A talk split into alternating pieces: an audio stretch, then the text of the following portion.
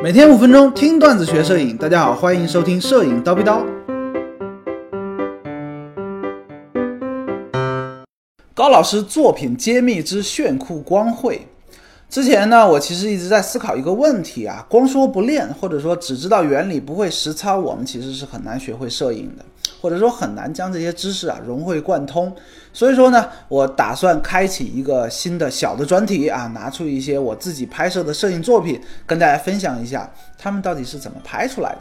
其实这些年呢，高老师也算积累了一些可以称之为摄影作品的照片吧。啊，也希望大家跟我一样，有目的性的去积攒一些作品，逐步的去建立你的作品库。当然，我指的摄影作品啊，要有一定的要求啊，不是说你拿着相机一天能拍好几百张，不是那样子的作品啊。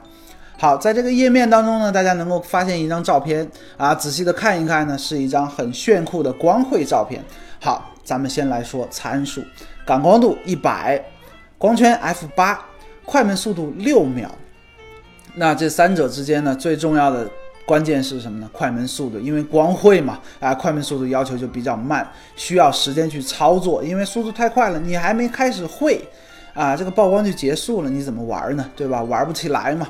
当然了，六秒钟三脚架是必须的。要是有同学说，老师，我六秒以手持也能稳啊，留言啊，高老师给你发红包。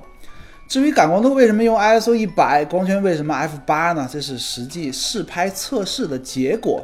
在正式拍摄之前，你肯定是要有一个测试曝光的几过程嘛？哎，多拍几张看看，哎，曝光是不是合适？亮了、暗了，调就好了。其实没有什么规则，没有什么条条框框，对吧？那这个炫酷的光绘效果是怎么实现的呢？首先啊，我找了一个比较相对来说封闭的环境，是一个立交桥下面的小通道，相当于是一个地下通道。哎，时间大概是凌晨的一点，这个时候呢就没有人了嘛，可以呢随意的照。另外呢，为什么要选择一个封闭的地下通道呢？因为我去我希望这个火星四溅的形状啊，被这个四周的墙壁所。遮挡阻阻隔之后形成一个方形，这样子的话呢会比较独特，因为大家发现没有，甩这个烟花的照片啊，大多都是在空旷的地方拍的。哎，咱们要有一点创新的意识嘛，哎，要有一点追求，对吧？要拍的跟别人不一样。另外，哎，这个地下通道呢，它是没有灯的，环境很暗，这正是我想要的。如果说环境光特别亮的话，那就体现不出来这种炫酷的效果了。至于这个火花是怎么产生的呢？哎，关键词。钢丝棉，钢丝棉花的棉啊，淘宝可以买得到，可以搜得到，甚至说呢，可以有专门 啊买到专门的光绘套装啊。除了钢丝面之外呢，多附赠你一个打蛋器和钢丝绳。将这个钢丝棉啊，它是一大坨啊，撕下来一小团，塞到这个打蛋器里面。打蛋器大家都知道吧？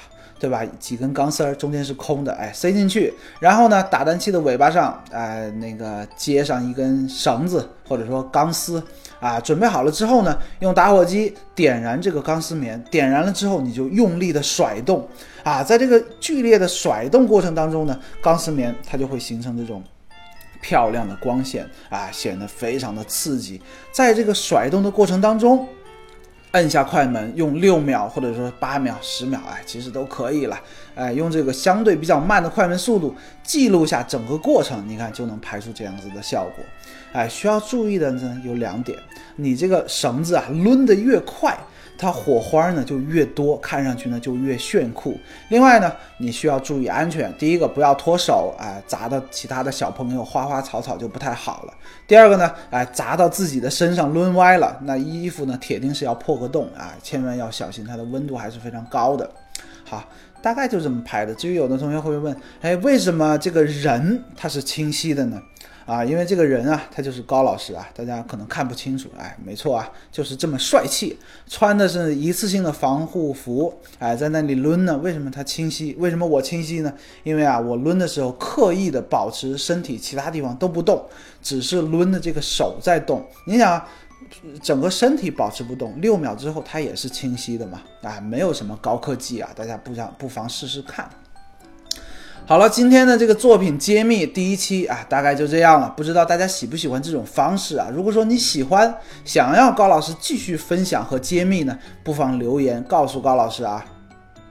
今天高老师就先叨逼到这里了。想要系统的学习摄影知识，欢迎微信搜索“蜂鸟微课堂”，回复 VIP 畅听三百三十多节课程。